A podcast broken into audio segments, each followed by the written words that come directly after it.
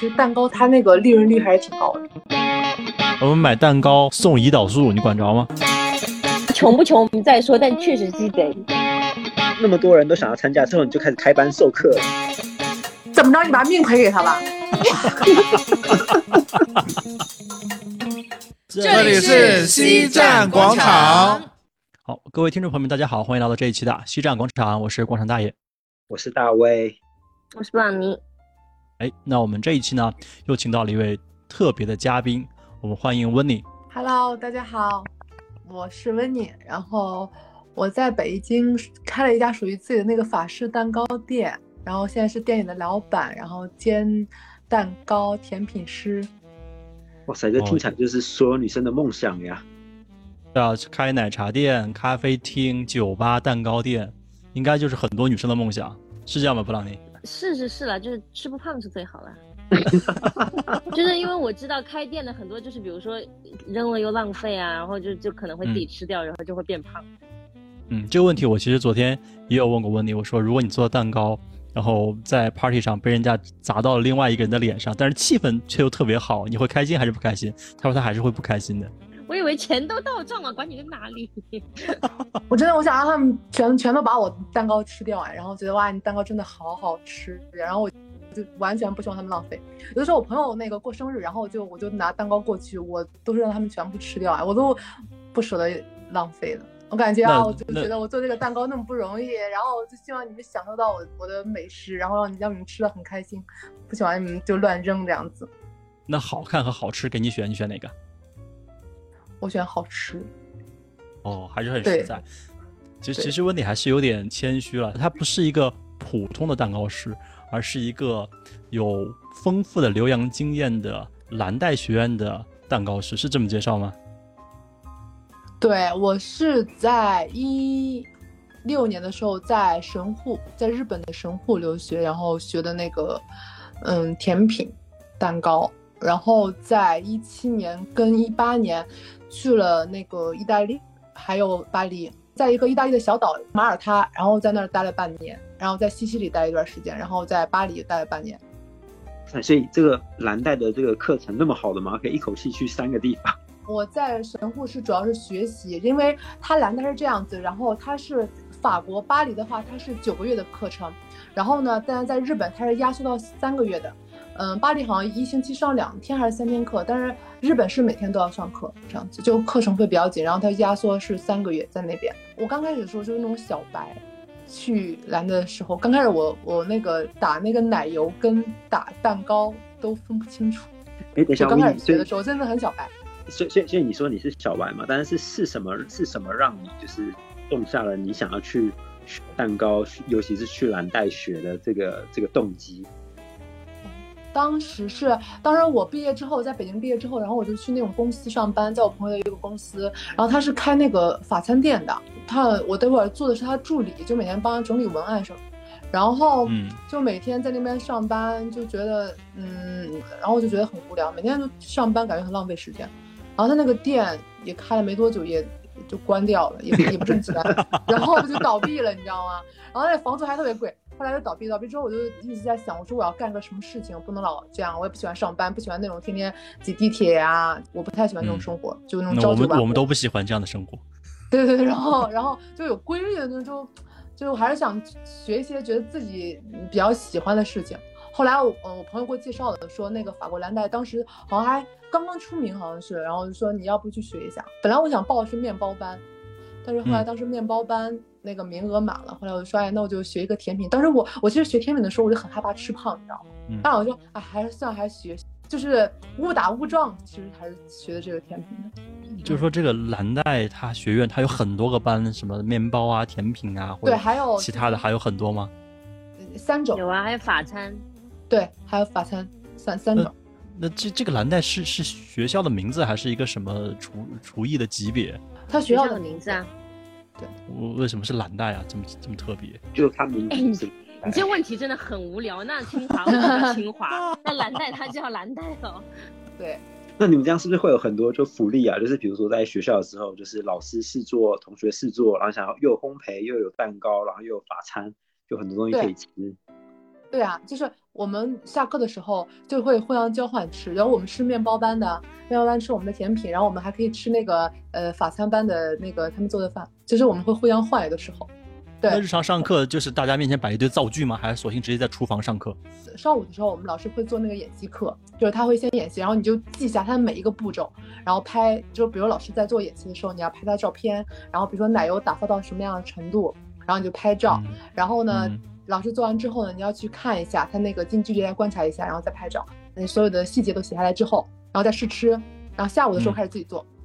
嗯，嗯，那有没有说什么？我就比如说我做满一千个蛋糕，我就可以出师了，或者我做成功五百个蛋糕，做成什么样的，我就可以毕业了。它是有考对它有试的，对，它有三个阶段，就完一个月之后，他会进对你进行一次考核，就是说要要那个临时，比如说我们今天烤草莓蛋糕，然后就临时让让你、嗯让你做。我记得有一次还不是写写那个英文字，你知道吗？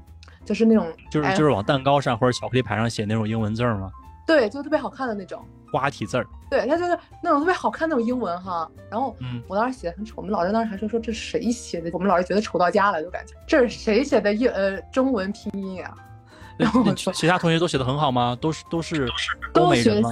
我们一半儿都是一半儿呃，一半儿台湾的，两个香港的，七八个国内的，没有欧美的。你等一下是一半儿台湾的，台湾是这么一半儿台湾人这么这么缺这个蛋糕师吗？对，哎，台湾人特别多，我不知道为什么，一半儿，我嗯们班一半儿台湾。是我以前有朋友在蓝带学习的时候，他们班上后来一起出来玩的时候，有很多台湾人。对，台湾学特别多。大卫，这是有什么特别福利吗？当地也没有吧，就是台湾甜点就是会批会往日本跑啊，什么交流都还蛮多的。对，啊我感觉台湾好像比较内卷吧，它那个甜品。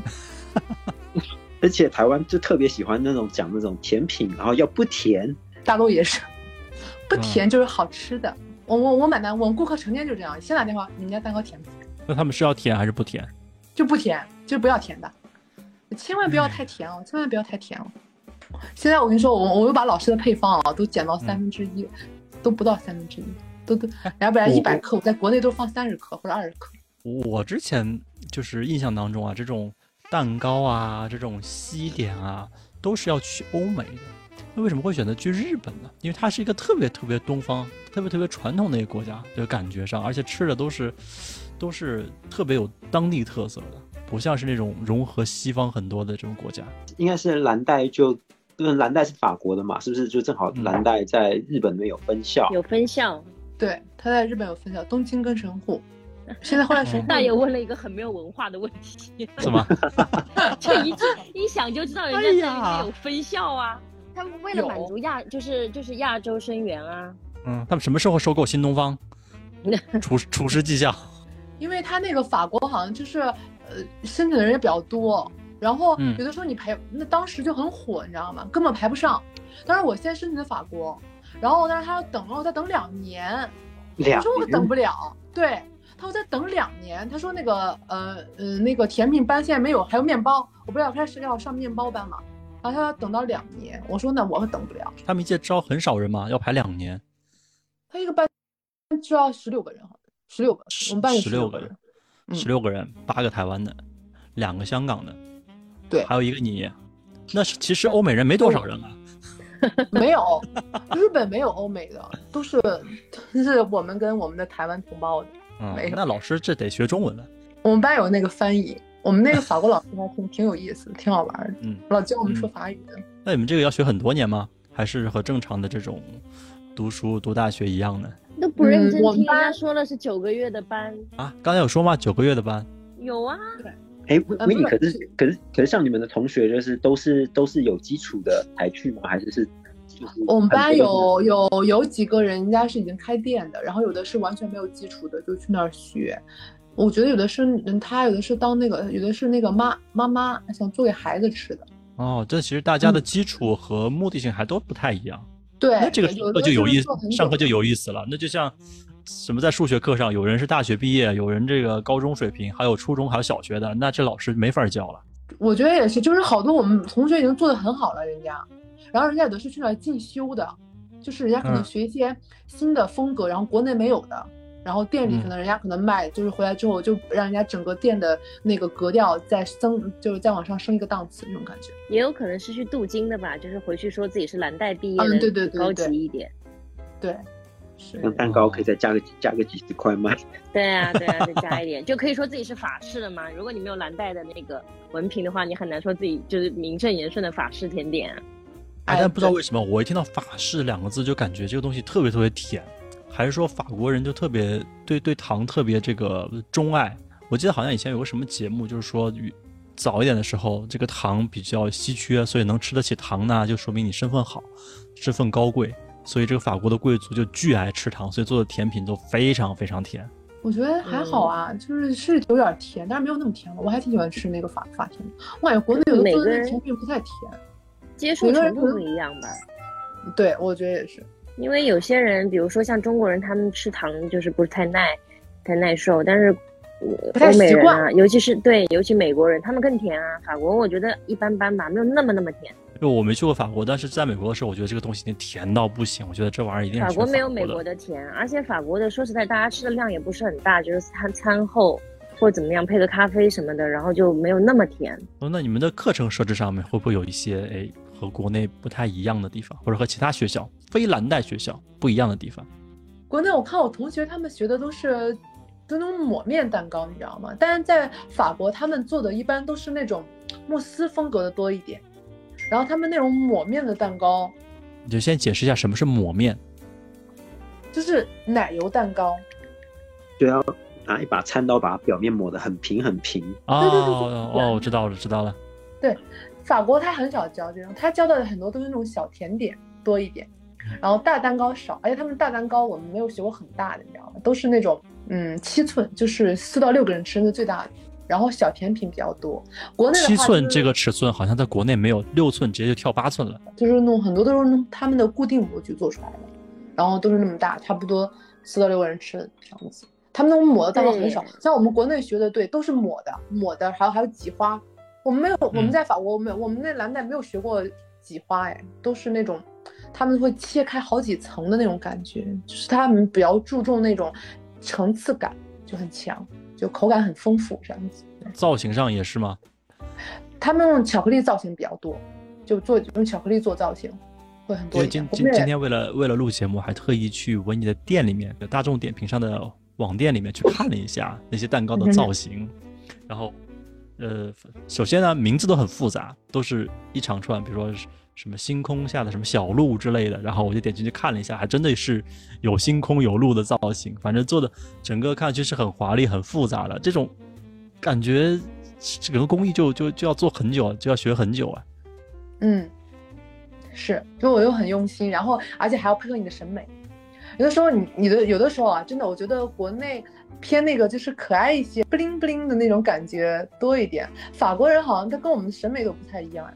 法国我觉得好像他们好像比较偏那种简单的那种，对简约风，嗯就是好像上面就很简单的放点东西。但是我觉得我们国内好像还是比较喜欢上面看起来很丰富，然后大多数啊不是说全部那种感觉，就是还是比较会比较喜欢那种可爱呀、或者是呃那种女神女神风的那种感觉。嗯就有没有可能是因为法国他们的社交软件不是很不是很发达，大家晒朋友圈的这个习惯还没有养成，或者 P 图软件还不够好？它的蛋糕它跟中国的审美走向不一样，它就是本身以蛋糕的形状作为就是一个出发点。中国可能要加很多的装饰，他们那种装饰类的会少一点。就就是不要拍照嘛，我们要拍照嘛。不要拍照啊，要它不是他拍照也很好看啊。我以前喜在我以前喜欢买的一个牌叫 b o s h o n 就是法国的一个甜点品牌，然后它它蛋糕就是每次都不一样，就每过一段时间就会换一波造型蛋糕，然后口味啊、造型啊都不一样，我就会经常去买。确实是跟维尼说的一样，就是他们做的 size 很小，我最大最大也就订到过六寸，再大就没有了。他们就就不会做特别大，然后精致为主。如果我，然后我有一次说，我说我人很多，他说那你只能买两个，我没有办法把它做大。我觉得法国人民没有那些装饰，可能因为他们没有义乌，他们肯定这些装饰根本就跟不上呀。怎么就不能是人家的审美好呢？不是，我可不可以为啊法国甜点证明一下，它真的不是简约，它只是就是造型上面不会像我们放那么多外置物对在上面，它本身是好看的。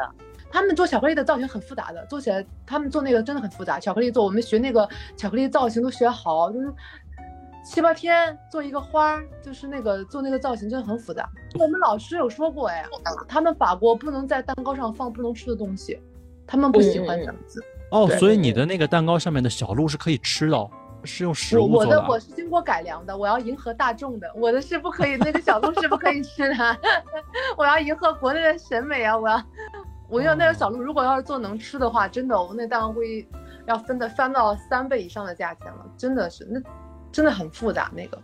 那这个有没有一个什么所谓的审美公式？就是比如说这个蛋糕上出现 A、B、C 元素，那么它应该是一个，比如说六十分以上的这个审美。如果出现了 A、B、C 加 D，那这个 D 可能就不符合他们这个整个整体的审美，那它这个就不合格。有这样的所谓的公式吗？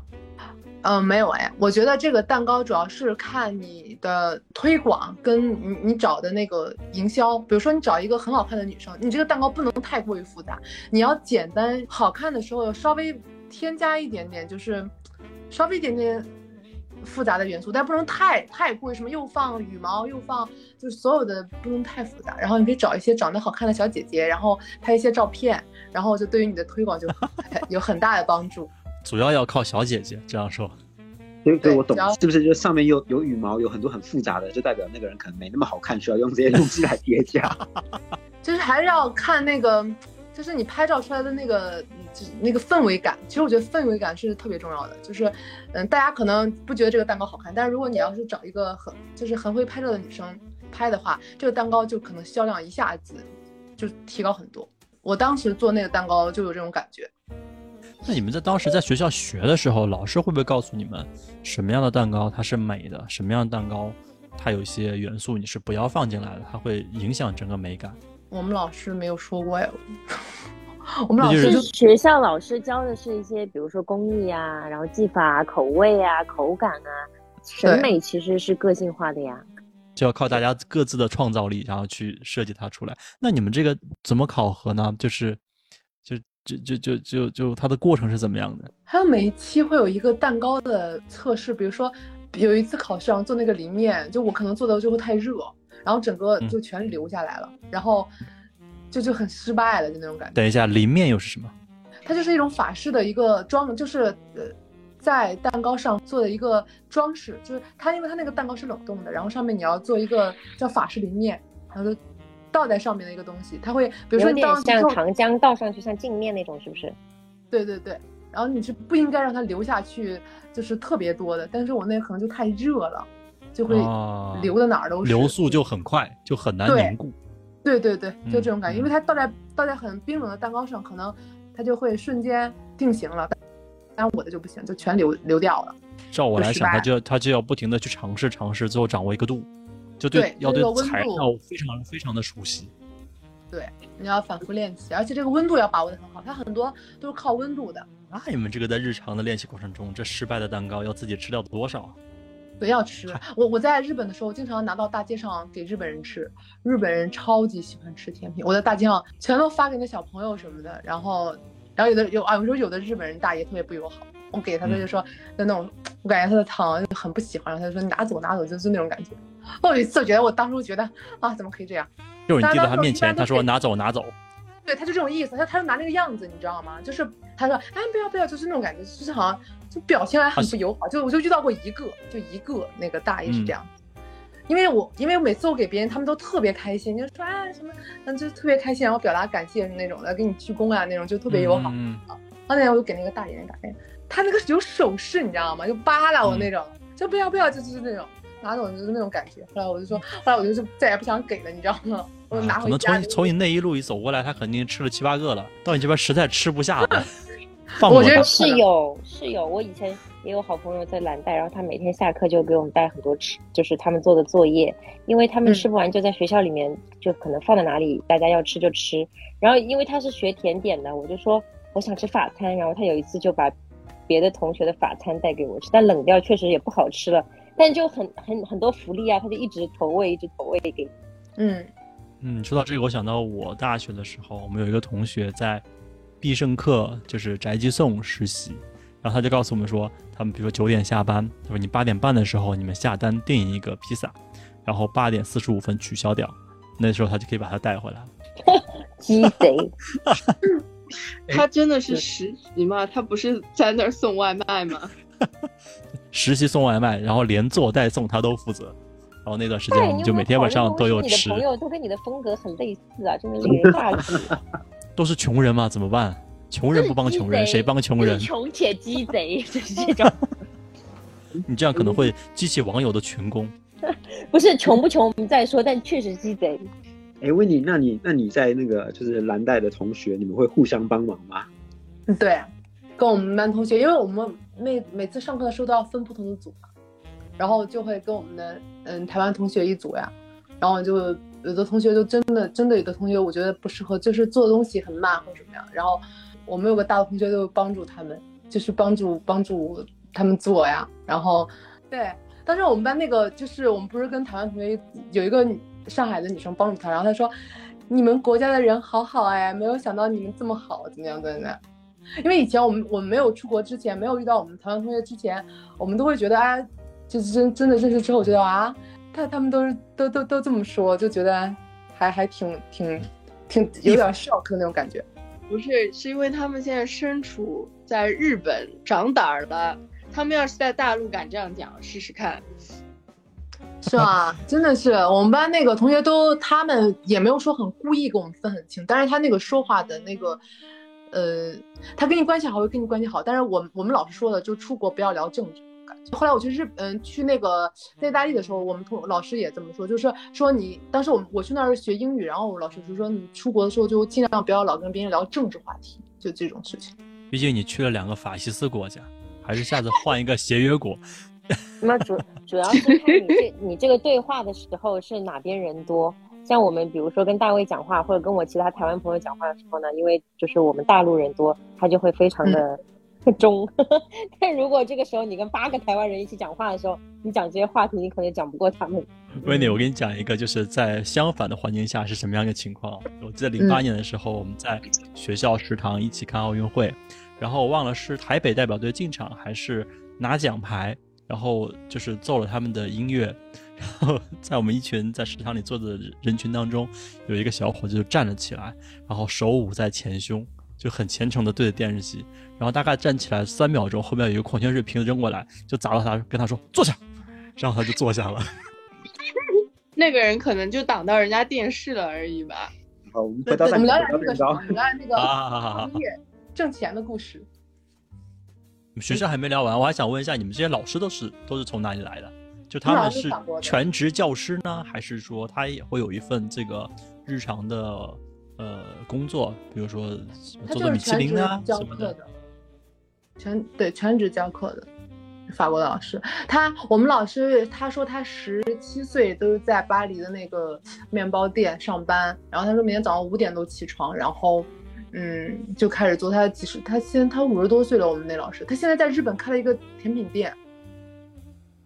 然后他就是在全职教课，然后我们的老师经常跟我们一起聚餐，我觉得很好。其实，在国外上学的一个经历，就是你跟你的老师还有同学们会经常在一起聚会，然后你们一起出去玩，然后我们当时跟我们同学，你知道，就还有我们老师一起去那个嗯京都，然后去大阪环球影城什么的，就是我们经常会有这种活动，然后我们的关系都非常好。哎，像你们这样一群人出去旅游的话，会不会对吃特别的挑剔啊？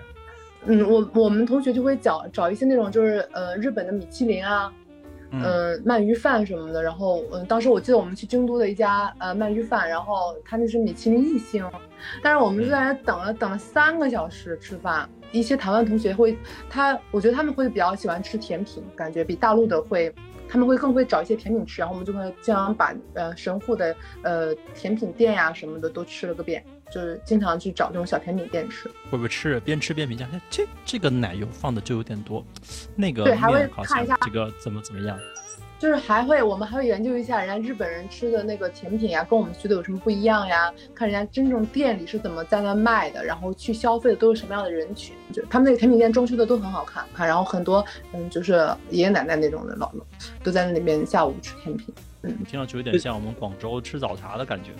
嗯，这个甜品就真的是他们生活的一部分，对吧？对，就是嗯，一种生活习惯的那种感觉，已经养成这种生活习惯，所以他们那儿甜品都会甜品店啊什么的都非常多。那你们这帮同学们平常的聚会，就除了出去这个这个，就是探店，我说他探店啊，就是你去去去体验其他不同店里面的美食之外，你们自己平常的聚会会不会 PK 一下厨艺啊什么的？这对，一就会经常一起做，对，做中餐呀，我们会去一起，就是自自己在一起做什么麻辣香锅呀，然后会做一些，比如说不同的同学来自不同的地方，然后我们就会呃做特色的家乡菜，然后中午的时候我们就带过去吃，然后我们私下聚会的时候也是会在一起经常做饭呀，就这种。那么说说回然后国开店的经历，嗯，回国以后我就就哪一有一天我年回国的？我好像一九年开始做的，一九年开始回来慢慢开店的。其实我当时开店也是一个机缘巧合的事情，就是当时我开，我就是在网上看到我们曾经学过的一款蛋糕，然后一个网红拿着特别好看，然后我说，哎，这款蛋糕我正好会做。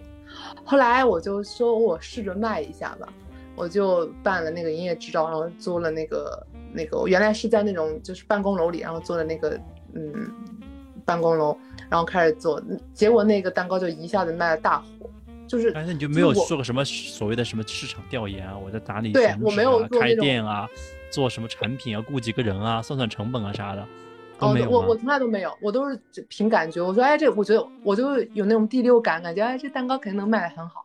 我觉得应该大家很喜欢。然后就结果卖了之后就大火，确实很好因为当时可能也很少，我感觉就这种我做这种风格的就很少。当时北京不，现在真的很很多很很卷。我觉得刚开始说那我当时我都自己一个人开始卖的时候，我一天都卖差不多二十多个、三十多个，就那种。后来我根本就忙不过来，后来我开始找人，才开始找人。当时我胳膊都累出来那个肩周炎了，就是搅拌那个蛋糕，你知道吗？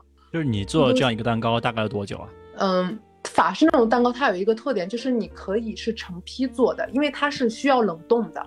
它里面有不同的夹层，就是那个夹层都需要你冷冻。就是比如说，我可以我需要先做一一层草莓果泥的夹层，然后再做一层巧克力的夹层，然后你把这些夹层，然后再组装起来，嗯，嗯然后再冷冻，然后把它们全，嗯，就是一，你稍等哦。他可能店里的客户可能有时候会找喂他，挺好，挺好。哎，那师傅已经快到了。喂，我看一眼哦，应该马上到了。您稍等，我看一眼啊，行，就在路上还有两百米。啊。行，好的，，好嗯，麻烦了啊，好，拜拜。嗯，好。哎妈，我这刚才好几个电话都没接，算了，我这顾不不，客等你该三秒接接，该接接，该接接，哦没事，儿，我们这可以剪，可以剪。其实我觉得，嗯，就是你开店哈，你需要有一个爆款，就这个爆款让你整个店会有流量。你当时红的那个爆款大概是一个什么样子的？描述一下来，到时候我们就是那个照皇冠的片在蛋糕评论区。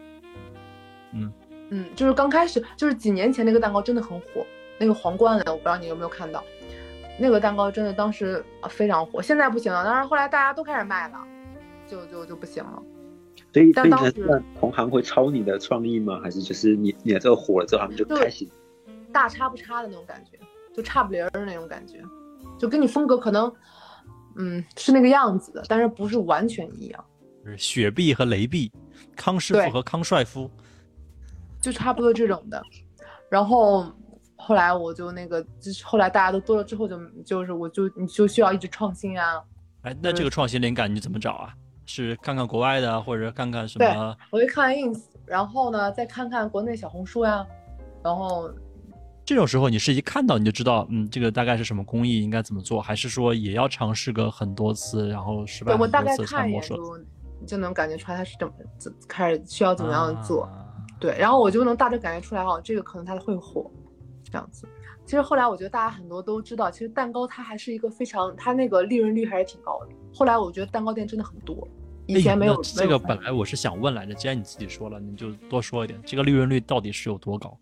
一个四百块的蛋糕，它有一个四百块的蛋糕，它可能嗯嗯成本加配送吧，然嗯后就是就所有成本加起来，就所有商店，它可能它的那个利润率，堪比雪糕刺客。其实啊雪糕刺嗯客的成本很低吧？应该。雪糕刺客成本今天有官方去测试了一下，大概是一块八左右。就是蛋糕也是，其实它是一个利润率比较高的，就是所以你做得好的话，其实还真的是蛮赚钱的。嗯，而且他没有说像开餐厅那么辛苦。就是我说的这个可能不代表大多数，所以刚才煎周炎是是随便说说的对吧？他其实不辛苦。很辛苦。我那我肩周炎真的是，我现在还有肩周，我现在不能抬胳膊，就是胳膊不能搅拌那个蛋糕了，现在已经一搅就疼，不搅没事儿，不干活没事儿，一干活真的超级疼。怎么赚这么多钱，咱们就不去配个打蛋器什么的吗？不是配也得搅，也得用手也得用胳膊搅拌，就拿还还要拿那个拌匀，你自自搅完之后还用手拌匀。但你确实哦付出了很多心血啊，还有你的创意，你创意很值钱呀，对吧？这个是没有办法用钱衡量的，就是你你你得有创意，就是你的审美很重要，这样子。录什么播客？我就去开蛋糕店。你开我真的很赚钱。后来我开了蛋糕店之后，你知道我朋友在青岛也开了一个，他们一个月都是赚十几万。他在蛋糕我们我我们还打什么工？我们还上什么班呢？一年前如果我们开不录播客，去做蛋糕店，现在也是每个月十几万。现在我的喜马拉雅账户上只有九十几块。但你得你得学好啊，你不能随便学一个，你得有审美但是。但是话说回来了，我们录这个也没录出结那。审美他是真的没有，他估计是赚不到钱了。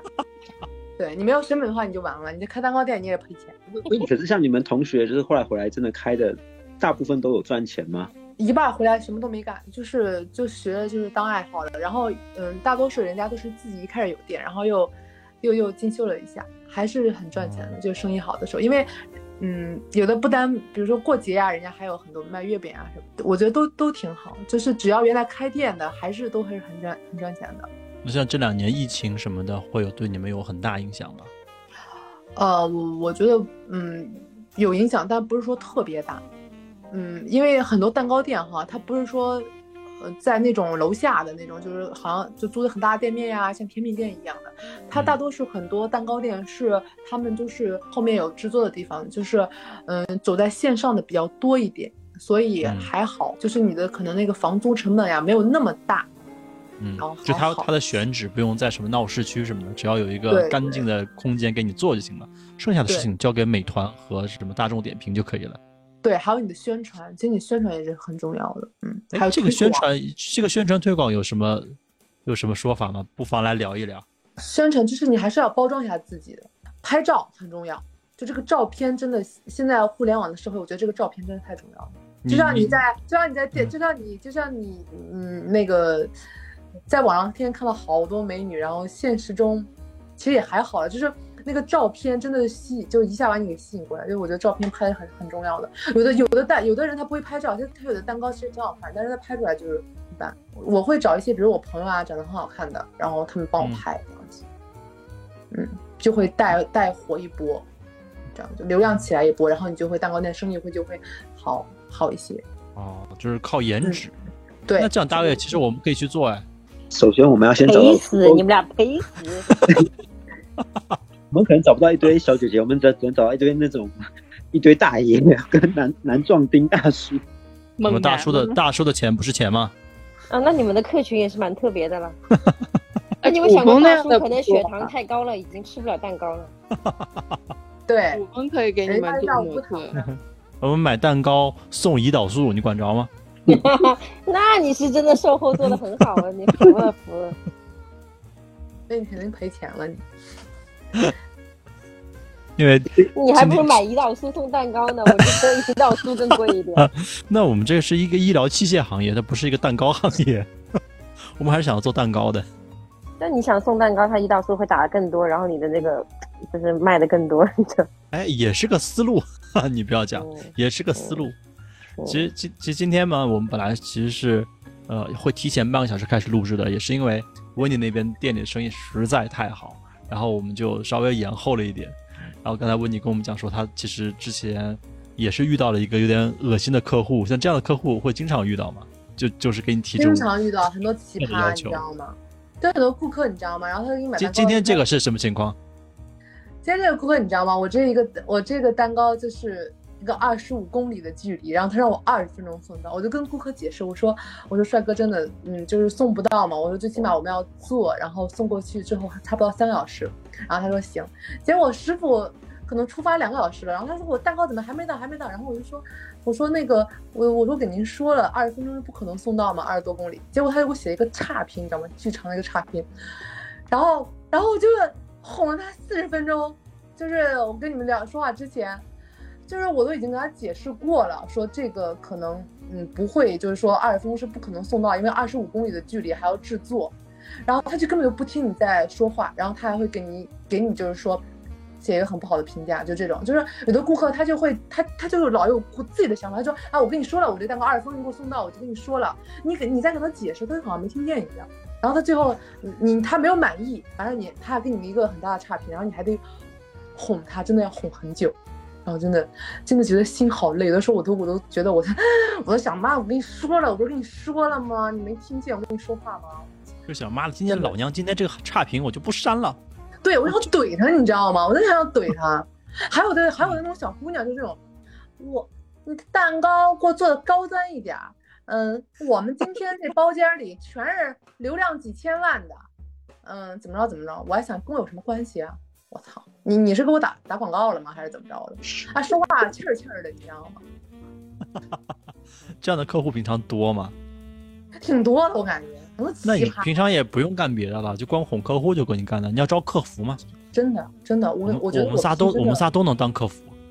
哇塞，真的能给你气爆了！我感觉我心好，姐姐，我都快，我都感觉我都快疯了，每天头白头发都长了，真的，我都我觉得真真的真的是简直，而且我我我现在我都我一开始还老跟顾客犟，你知道吗？现在我都有一个规律，我还都哄他，我。说要不我就帅哥别生气，我说真的，今天确实真的不好意思给你添麻烦了，我就一阵哄他，说哎算了算了，我现在只要不管遇到什么样的顾客，先先哄他，先哄他，真的我都没有你越跟他较真啊，而且有的有的人可能是在家那种家庭主妇或者或者怎么样的，他好像就没没气撒没没地方撒气似的。就老娘有的是时间，就想找个人唠。啊对对对，我我就跟你在那较真儿，怎么着我就跟你较真儿，就那种。他还还有顾客给我写一差评，你知道吗？他把蛋糕吃完了，你知道吗？有个小猫的耳朵，我。老顾客，你知道吗？你稍等，我接个电话哈。嗯。喂，你好。现场感特别好。现场演示怎么哄顾客。啊，他刚才还给我打电话说那什么，在那等呢。现在，我跟他说一下。我就在，我就在 B 区三号楼门口呢。他没写那什么。他刚才跟我打电话，蛋糕到哪了什么的。等会儿我问。啊。我就现在在那个单元门门口，我就这么告诉他。都等了半天了呢。哦，我不是没写上，好，拜拜。看来你真的需要一个客服。你真的需要一个客服，我们仨其实都行。怎么的，大爷？我为什么赶紧赶来北来来北京吧？真的，我都感觉我都在这样的话，我都快被气疯了。每天我天天跟我员工吐槽，你知道吗？成天跟我员工吐槽，我我员工说姐姐你真的是，哎呦简直了。他上次没跟你讲过那顾客老顾客，他那个蛋糕吃完了，你知道吗？结果那个蛋糕上可能那个有一个就有四个小熊猫，然后那个小熊猫上面有一个。特别小的小耳朵，你知道吗？然后他就跟我说，他说那个小熊猫没有小耳朵。我说，他都可能上午收到的蛋糕，下午五六点钟跟我说的，你知道吗？我说啊，我说亲爱的，真是不好意思。我说可能那个员工做的时候没看见，就把那个小蛋小那个小熊猫放到上面了。然后我说有什么事儿吗？然后他他也没说什么。然后后来我就没理他，你知道吗？然后他说，后来他又给我发一遍，他说这个蛋糕没有小没有耳小熊猫没有耳朵哎。我觉得他可能是想让我给他发个红包，你知道吗？但是我当时是这么想的，我说，那他蛋糕都吃完了哈，然后也也没什么事儿，我都跟他说，我说不好意思啊，亲爱的，我就跟他们跟他说一下，结果他给我写了一个差评，他说，我都跟他说了，小呃小熊猫呃没有耳朵，结果呃老板给我来了一句不好意思就完了，我我说我我跟我朋友说，你知道我朋友说什么？我朋友说，怎么着，你把命赔给他吧。就是就感觉是这个蛋糕吃不吃无所谓，这个口味怎么样无所谓，但是小熊猫它一定得有耳朵。哦，对，而且你都已经吃吃完好长时间了，你发现这个小熊猫没有耳朵，那都，哎，可能我就我都觉得那它没有。你觉得这蛋糕很好吃，你说我老客户对吧？你觉得可能他是很认可我们家蛋糕的口感，确实什么的他都很喜欢，他每次都说还很好吃怎么样？我我可能我我我也不知道是我觉得我自己考虑问题不周到吗？你说下一次你买的时候多送你俩耳朵。哎，我这么的，我说亲爱的，你要是喜欢那个小小熊猫的话，我说要不给你送过去一个。然后他也没理我，马上给我写个差评说，嗯，跟老板说了他没有小耳朵，老板就给我来了一句不好意思。一个差评会对会对你们影响很大吗？有很大影响。挺大的，而且会拉低你的整个评分。哦，那就是你你有你就呃应该怎么说？有经历过什么什么体验吗？是因为差评，所以导致这个销量啊？有很多顾客会觉得打打过电话说说，哎，你们蛋糕是不是真的很冰呀，或者怎么样？因为有的顾客说啊，真的好冰，没法吃什么的。因为我们上面都会有写，有的冬天的时候，你知道吗？因为蛋糕它不是冷冻做的嘛，我们上面都有写，呃，我们会说，哎，您收到之后，而且还有一个配送问题，你也知道北京真的它，你说那么大，有的时候送二三十公里，你说一蛋糕送二三十公里，嗯它其实跟新鲜不新鲜是没有关系的，它就必须得冷冻，因为它这个蛋糕只要用的是好奶油哈，它不冷冻，你根本就没法送，你就只能送一两公里，你送远嗯根本就不可能，就是不可能的事儿，你知道吗？更别说骑个电动车拿个蛋糕这么来回蹲了，你不动就根本就就没法送。就它那然个造型是没法保证的。对，完全不，而且它如果不动的话，你就你就滑了，要么就滑了，给你弄乱七八糟，根本就没、嗯没。我说冻的蛋糕啊，到路上它还会给你送坏，你别说就没动过。然后呢，有没有可能那个小熊猫就是因为不够动，所以 跑得更就说快？那小熊猫是这个的，那耳朵可超级小，你知道吗？我真的我都估计都没。你说是不是很奇葩？你说你生气不生气？但是我如。果是顾客的话，你的小熊猫没有耳朵，我也会不开心吧？你看看，你看看，因为我我就经历过跟蛋糕店去周旋，就是我订的是那个草莓的蛋糕，然后他做了嗯四个 cupcake，、然后我觉得很好看，结果给我送过来跟实物照片跟实物不符，就是嗯你也说不出来哪儿不好看吧？我盯着看了半天，我发现他没有给我撒上面那个小花的那个，就是就是翻糖翻翻糖片，对，就是那个啊，我知道。然后呢，然后我就我就不开心，我就跟他直接加了微信说这个事儿。他说：“哎呀，那亲爱的，你看怎么办呀？”那我心里想的就是你得给我退款，因为我要的就是这个整体的效效果。因为你想，我们买蛋糕总归想要拍照吧，拍照拍出来嗯没有那个图片好看的话，那我当初可能就不会买那个这个蛋糕。对对像刚才大大大爷问说，那个可能你作为就是卖蛋糕的，你觉得好呃味道比好看更重要。但是作为我这种肤浅的人，我觉得好看比味道更重要。但是他那个点不在于这个蛋糕好看，他怕小朋友把那个小耳朵给吃了，他怕这个。那你就是从根源上杜绝了这个问题。我压根儿就没有耳朵，你去哪儿务实去？对啊，我就觉得他那他自己都已经知道怎么回事了，跟我说一下，我就还还给人写个这么不好的差评，哎，差差评对于消费者来说，那就是顺带手的事儿，两分钟的事儿。可可不费劲儿了对，反正呢我不管，你看你给他不好在高兴了，就没有在南。方开蛋糕店，我觉得南方的顾客会更矫情。我都觉得，反正我我我就觉得，其实我我知道他什么样的意思，就是但是我就是有的时候我也有点爱较真儿吧，我感觉可能性格脾气上来了，就是不能怂。对，你妈写写，你写写吧，我操，写写吧，你你，我都感觉奇葩，爱写写，我都没想到他还去写个差评，嗯我都跟他说不好意思了，还我操，怎怎怎么着吧，蛋糕你自己寄的呀，你你还吃个蛋糕呗，我说了不好意思，你就一定要原谅我，不然我就弄死你。哎，那开店到现在也有三年多时间了，会不会每一条差评你都一个一个去联系联系顾客，看看有没有可能挽回一下？我开三年多了，应该没有，好像就十几条差评，其实还是挺好的，很少。就觉得，因为你不可能避免没有一条差评的，人家有的时候确实可能这么多人，你肯定会往有人觉得不满意的。我觉得，就像比如说你的蛋糕，它可能没有完全，就刚才我讲到一半，呃，有的蛋糕是冷冻的，就是所有。就是蛋糕它是冷冻的，可能有的人我们上面会有写说蛋糕收到之后，您可能得稍微回温一下，放一下，然后再吃。嗯，他可能觉得他没放，他被他有收到直接吃，比如冬天的时候就会觉得很冰，然后他就会哎，你的蛋糕什么时候做的都不能吃，是人吃的东西吗？啊，这么凉，怎么怎么样怎么样？我假牙都硌掉了。对，他就会他会这么说，就就有人这么说，说那蛋糕那么冰，什么牙都会硌掉了，就就就有人这么说，真的，我说您再稍微放一放或者怎么样。嗯，就是有的他会有，比如说他给你写一条这种类似的差差评，然后可能有很多顾客看了之后会说说，哎，你家蛋糕是不是我怎么看有人写说是冷冻的呢？因为可能很多顾客他不知道呀，他可能吃不同的蛋糕，人家有的他就是那种抹面的嘛，直接送过去就可以吃的嘛，当然不同的风格嘛，他可能不知道这种，说哎，你家蛋糕别人写什么冷冻的，是不是就不新鲜呀，或者怎么样，就会给你带来很多很多的问题，就这样。嗯，人家就看到这不好评价之后会有，尤其那种当妈妈的，会会嗯，他会他会很介意，会很对很谨慎给孩子买。嗯对，然后我有的顾客会让我发给他我所有的蛋糕的那个配料表，然后他会一一就是检查上面就是我我用的那个东西有没有添加剂，就是我我的顾客真的非常小心，真的。顾客感觉会帮你把很多专业的工作都做。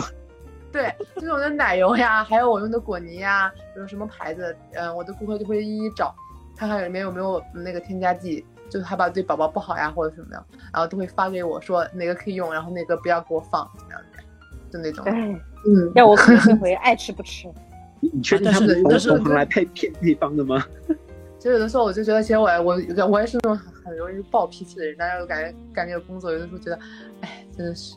后来我就已经，我现在我现在已经把我磨平了，就整个心态就啊，已经知道怎么回事了。就所有的顾客都是对他们就是都要嗯，奶就是都要说好话，好话多一点，就就是对的，就千万不要跟顾客吵架，你越跟他吵架，我磨一边磨平了棱角。一边心里在骂什么玩意儿，一边说好的好的都满足对，，您说的对，对，你这啊都都难道你在职场不是这样的吗？我在职场也是这样子的。因为我几乎也对哦上班但是我们在职场赚不到一个月十几万，也是啊，哎，维尼，那你自己可以忍下来，那你的员工会会有跟客户冲突的吗？员工不会有，我员工一般都是做蛋糕的，都是在店里做蛋糕。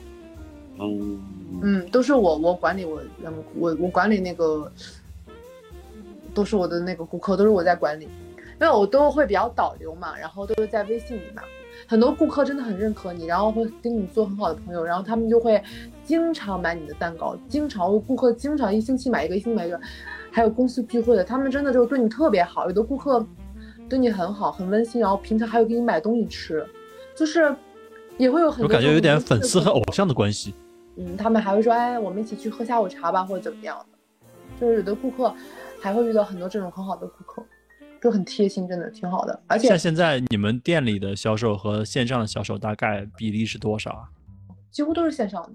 他没有对门店啊，他是工作室的吧？我们门店就是有，因为我们在那个写字楼里，可能有那个写字楼的人路过的时候，然后他们工作的时候溜达的时候会看到我们店，然后会去进去问这样子。当然，大多数都是在，呃，那个大众点评跟美团比较多。然后还有顾客他们会写小红书，然后很多有嗯帮我们导流的。就自来水、自来粉，对，就他们自己帮我们写的。有的时候我不知道，都是我顾客截图给我看的，说哎这小红书上这家是不是你家款怎么样的？然后我说哎对对，我一看哎这个女生写的，就那种。哎，那现在会不会有顾客就是跑来跟跟你说我要拍十季，你免费出一个蛋糕给我吃？啊、会不会有这种没有哎，没有。你这种没有吧？拒拒绝白嫖，对呀、怎么了？你又怎么去干什么？没有想干什么？老板现在已经每天肩周炎了，不缺他导流了。大卫想做网红，然后想看看有没有这条路可以走，又可以骗蛋糕吃。大卫是基于什么想法想做网红的呢 基于对自己的自信啊。？OK，可能和我们处在不是同一张网，好可怕！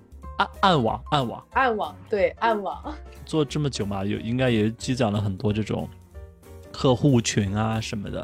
像这种老顾客会会占很多吗？然后在不断的帮你发展新的顾客。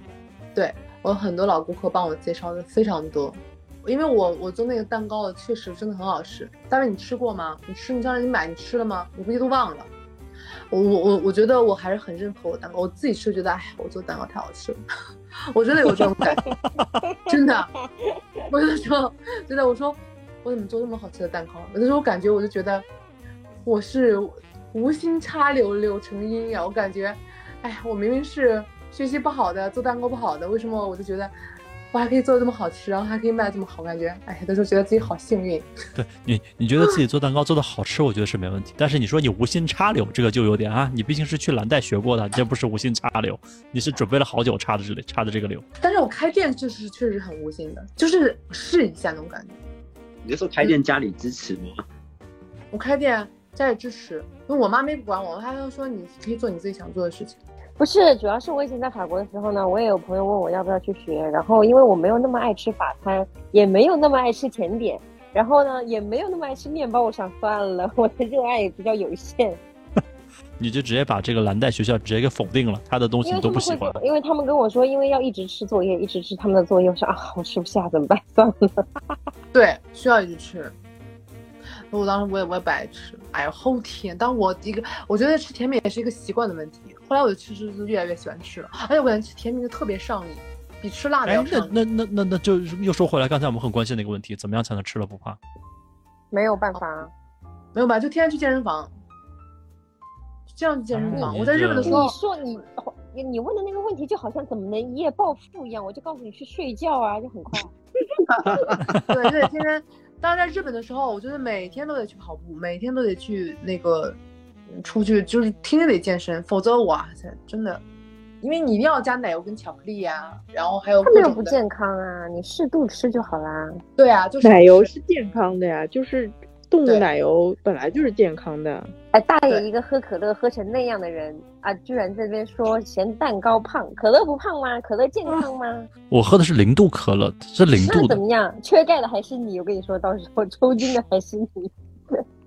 比如说你开店前的预期跟开店后实际有什么是让你觉得反差最大的？就没想到赚这么多吧？大概 我因我又想，因为当时北京有一个蛋糕店，你知道吗？我我看过他那个月销量，然后我然后看他做的蛋糕，我就觉得他当时卖的非常好。我有算过他的盈利额，然后我就会算，我说如果我一天卖十个，我会赚多少钱？如果我一天卖二十个，我会赚多少钱？当然我我算的时候，我说哇，如果我一天卖十个，我就已经一天一个月可以赚多少多少钱了。然后当然我有算过，但是我没想到我真的能卖。我以前都觉得，哎，一天能卖两三个都不错了，就那种感觉。但我没想到你一真的赚那么多，是不是？对，这这不就是我说的吗？吗？确实还还是还是不错的。我不要给大家这个这个想法，到时候大家都开蛋糕店，我竞争压力更大了。我们还上什么班？开蛋糕店吧？不我觉得会是那个蓝带的哎，你报名你知道吗？我就因为我做蛋糕之后，我身边已经有四个朋友学做蛋糕了，四个，我就那几个朋友，现在只有可是蓝就是带的学费很贵耶。嗯，他们都没在蓝带学，然后我就会把那个，就我们学，他不一定要去蓝带学，他嗯，比如说我就把我们的配方发给他，对吧？然后，而且我说蓝带他们就是我们在学校学的东西，只是实就是实践性的，你要去社会上还是要符合大众的那种感觉，比如就是他们会就在在国内再学一下呀，然后嗯，有在各个城市卖，就在郑州呀、青岛呀、北京。还有别的朋友也又开了一家别的店，就是跟我风格不一样的，那也是法式，但是装饰不一样。嗯，他那个卖的也非常好，所以他们就又去学，就是因为我进入这个行业，就现在有四个朋友，他们都做开蛋糕店，然后我在当地开这个蛋糕店。还有一个青岛那个朋友投资最大，他现在就投资了四百多万，然后整个开始做那种仓库配货，然后在青岛现在有两家蛋糕店，然后还要跟济南什么他们那种配货仓库现在刚建好，就是。一开始只是一个小店，现在它已经从今年开始扩大了，就跟那种蛋蛋糕店开始配配各种各样的，就是呃半成品什么的，就开始做这种做的很还挺大的，现在已经开始。就是从开店变成做供应链了。这对，个就对对对对对，挺厉害的。而且我觉得那个，因为国内还是有很大的市场做这个的，因为你像日本，它现在很多人都比较喜欢吃甜品吧，然后而且国内其实很多现在年轻人。都嗯挺喜欢吃这个，就慢慢的他们就都比较喜欢吃甜的。然后，但那个市场，其实我觉得北京还是没有很好的那个嗯特别好的那种甜品店。其实我很还有一个很大的，就是我的梦想就是，如果这个疫情它不是这么反复，就它比较稳定的话，我是很想就开一家真的是那种甜品店，就是嗯做的很好的，跟我朋友一起，就我们想做一家就是有有自己风格的，然后就。对，大家都可以来打卡的那种，真的不错的那种法甜的那种感觉，想把它做起来，嗯、让它变成一个北京性的地标，就大家都知道，然后觉得哇，这家店是我开的，就很有那种成就感，你知道吗？知道吧？这个就这个想法其实很日系，就是做一家店然后，把它做做好，也不想扩规模，对，把它做的有点名气，然后自己很有满足感。对，因为我觉得这个这，因为做连锁或者做大吧，我现在还没有考虑那么多。就觉得能做这个这一家已经是觉得哎让自己觉得很有成就感的一件事。其实其实我觉得这样女生自己创业或者或者做这种事情，就会让你有很大的满足感。特别是顾顾客的肯定吧。对，就是觉得啊，我而且有的时候你做出来做出来的蛋糕，你觉得哎呀真的很好看，就哎真的很自己看着觉得真漂亮，真真好看，就是 就这种感觉，真漂亮，就是真的是有那种感觉。和我们每天站在镜子面前想的是一样的。嘿，怎么这么漂亮，这么好看？真是你用的是什么铜镜儿是吧？我怎么 我怎么我怎么这么优秀啊？我也太优秀了吧！什么皇皇后的镜子，大爷。大爷压根儿没镜子，镜子上写了两个字儿“你真帅”，他直接把这个念出来了。但就感觉温妮这个创业过程整个都很欢乐，就就好像没有，就是没有别人说那种创业的艰辛啊什么的，感觉整个过程都很好。还是说你只选了那些比较好玩的、比较美妙的东西讲，也是有很多这个辛酸苦楚的，有吗？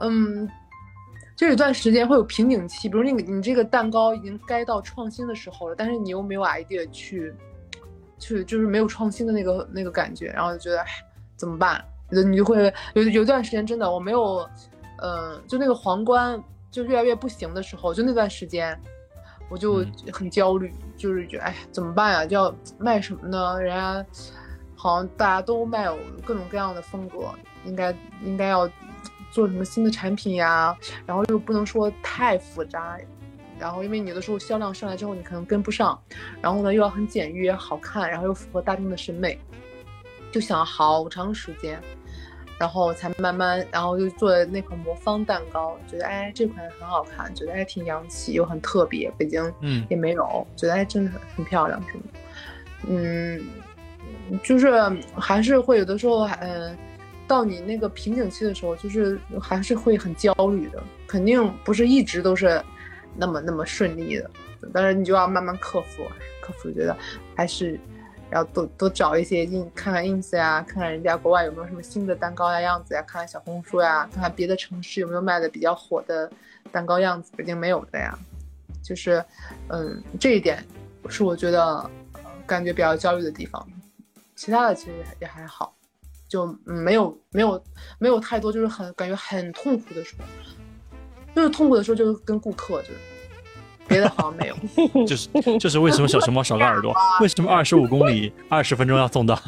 对，你就不能为我考虑一下吗？我嗯真的简直听听上去整体还是蛮幸福的，就是你在考虑的是怎么创新产品，而不是说怎么去找顾客，怎么把东西卖出去，怎么样如果没有这个现金流，店就开不下去了。没有这些，好像这个生死存亡的问题，哦，就其实整体还蛮幸福的。对，因为我感觉我一直比较佛系的那种感觉。我觉得蛋糕生意不行，那那就算了。我就我其实我就是那种觉得我我我做什么事情都是喜欢把事情想到最不好，我从来不是那种先想到好的事情的事情。我有朋友跟我完全是相反的，他们做什么事情的时候先想到最好，就是哎呀怎么样怎么，好像先先把那个好的东西想一下。我从来都是不管做什么事情，先想不好的事情，先把最不好的结果先想出来。这样的话，我觉得我可以接受。我从来不会想哎很很好。其实也有，我觉得也是有一点点不好吧，有点悲观的感觉。但是，我感觉你想太好的话，容易很失望。这一个月几十万了，你还要怎么好？如果我一个月赚十几万，我也可以很佛系。你现在没对待有吗所有事我觉得可能是一开始我我我有赚到一点钱，可能心里比较有底。我觉得可能是这个原因，就是有一些安全感在，可能是嗯这样子。嗯，你觉得哎，我能熬过这个坎儿，或者说哎，真不行算了，反正我也有赚到钱，就是可能会这样子吧。就就一开有这种感始就很有安全感啊，所以后面就随便。对，就觉得哎，这要真的不行的话，哎，起码我还是做过的，这是我的人生一个很好的经验。就是那得失心没有那么重，就跟大爷一样，钱钱钱钱钱，人家是有理想的餐饮人好吗？我做一年播客赚了 九十几块钱，还叫有得失心，那我们为你还讲不讲道理了一？分钱没有，那我们为你打工还不是一分钱没有？我现在已经把自我己贬低为垫脚石了。我感觉我把我的财富经都分享给大家了，我不想给他们听到啊。不会的这个门听到，槛但是我门槛还是很多竞争对。手，真的。不会的，不会的。我觉得可能会有人来说，哎，那你不想扩规模，你不如把品牌授权给我，我们帮你扩扩规模啊，老板。你对代言的播加放量也太自信了吧？我怕到时候一不吧，大家看什么蛋糕还挺挣钱的，又做蛋糕店了，哇塞，蛋糕店以后像那个小餐饮一样越来越多。你真的很你我现在已经仅仅影响了大爷的思想而已。是 只是是这样的啊，我们的 收听率呢也没有那么也没有那么多。我维尼，你等那时候那那么多人都想要参加的时候，这时候你就开始开班授课了，你就开始赚这种开我不会班授课的讲课钱。，我不会讲。其实我我我跟你讲，我因为我我属于那种我我我我挺那个手啊，就是手手脚配合不是很灵活的人，我不会讲，而且不会讲课，感觉。你是一个，你是一个蛋糕师，你怎么能手脚不灵活呢？没问题的。等到这期播完之后，等到成成千上万的人来找你的时候，你就可以这个华丽转身成为一个培训师。好，那我们今天时间也差不多了，我们拖着维尼同学聊了这么多关于他在蓝带学校的读书经历，还有他的开店经历，还有他的致富经历，对吧？行业内幕什么的，对对对。其对实其实可能这一两个小时也也也已经影响了维尼同学这个这个这个好几单生意了，因为他刚才电话手机一直在响个不停，我们也不好意思耽误晚上有接单的吗？耽误他太久。有晚上好多订单高的，其实晚上很多。他有的时候我们比如晚上回家看电视或者翻手机，他忙一天工作他回家翻手机，然后他哎翻到哎过两天朋友生日啊什么就会定。就是晚上好多人喜欢晚上翻手机，看大众点评呀、看小红书啊，他就会哎看到你家他就给你打电话咨询一下，他一咨询他就哎你跟他介绍他就要定这样子。嗯嗯，搞不好再过几个月世界杯开始了，可能有更多的人晚上不睡觉了。搞不好还有些人喜欢聚聚会、吃吃蛋糕什么的，那时候生对，意挺多的。现在很多也巨多年轻人都。是聚会，对，现在很多年轻人聚会就会买一个蛋糕，就是他们中国 人有人看世界杯吃蛋糕吗？那可说不好，我跟你讲，有多少人是借着世界杯的名义出来就是聚会，就是拍照的，哦，好好好，嗯可能队服都穿不对呢。我们也感谢文妮拿出这么宝贵的两个小时时间陪我们一起来聊了一下自己的经历，这些好玩的故事。谢谢维尼不，客气，不客气，那就这样吧，嗯，休息拜啊，拜。好，好，哎，拜拜。各位观众，拜拜，拜拜。拜拜。